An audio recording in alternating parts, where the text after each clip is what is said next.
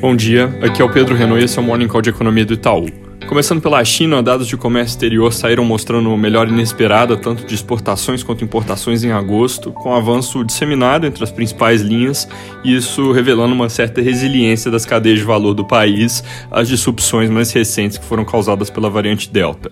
De qualquer forma, mesmo com esse mês melhor, a tendência é que o crescimento de exportações por lá deve estar fazendo um pico, à medida que, com reabertura no mundo, a demanda global vai se deslocando do consumo de bens para o consumo de serviços serviços. Isso, por sua vez, significa que o governo chinês deve continuar soltando mais medidas pontuais de suporte para evitar que a economia desacelere rápido demais.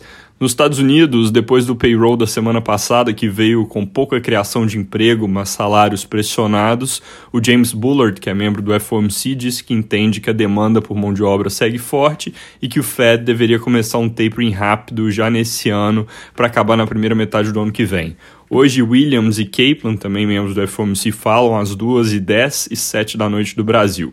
Interessante que na Europa membros do Banco Central também falaram de remover estímulos mais cedo, com o discurso de que a normalização da política monetária por lá pode ocorrer antes do que se imagina. Mas como esse discurso veio de um membro que é historicamente mais duro contra a inflação, nossa leitura é que isso é mais uma opinião pessoal do que uma sinalização de rumo. De qualquer forma, amanhã tem reunião do ECB e vale ficar de olho se surge alguma coisa nova, dado que já é esperado que eles reduzam o ritmo de compra de ativos do programa PEPP é, de 80 para 60 bi por mês.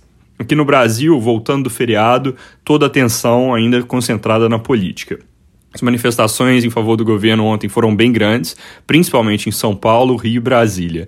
Não teve eventos extremos, episódios de violência, como se especulava que poderia acontecer, mas os discursos proferidos pelo presidente Bolsonaro na capital federal e em São Paulo trouxeram um tom duro que tende a manter os mercados preocupados com a reação de outros poderes. O principal ponto de destaque foi que o presidente usou as falas nas duas cidades para fazer novos ataques ao judiciário.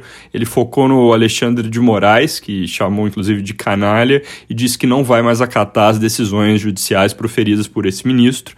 E aí, já na noite de ontem, começaram a surgir reações dos outros poderes e de diversos atores políticos sobre essas declarações que são vistas como extremadas.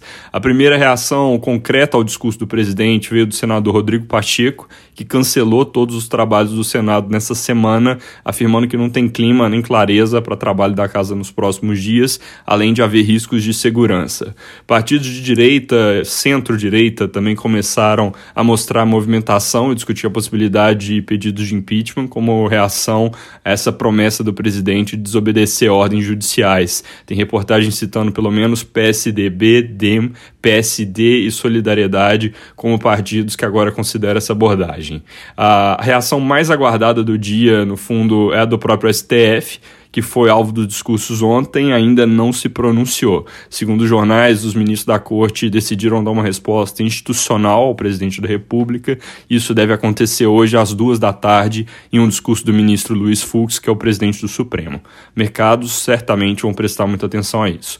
Outra resposta aguardada com curiosidade é a do presidente da Câmara, Arthur Lira, que até esse momento não, não tinha se manifestado sobre o assunto que dá para dizer por enquanto é que o clima de incerteza política não deve desaparecer rápido e que também devem seguir presentes então os questionamentos que eu mencionei já na segunda-feira sobre como, por exemplo, a capacidade do governo de encontrar uma solução para precatórios nesse contexto turbulento. E isso, obviamente, é algo que alimenta as chances de propostas de gasto para o ano que vem que acabem não sendo consistentes com o teto de gasto. Para terminar, acabou de sair o IGPDI de agosto, ele veio com queda de 0,14% no mês, isso abaixo do consenso que era alta de 0,05% e também bem abaixo do que foi o IGPDI de julho, que tinha subido 1,45%.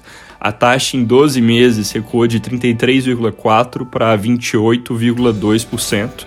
E aí, olhando para o mês aqui, quem puxou para baixo o índice foi o componente de preço no atacado, que é o 0,4% em agosto, depois de subir 1,7% em julho.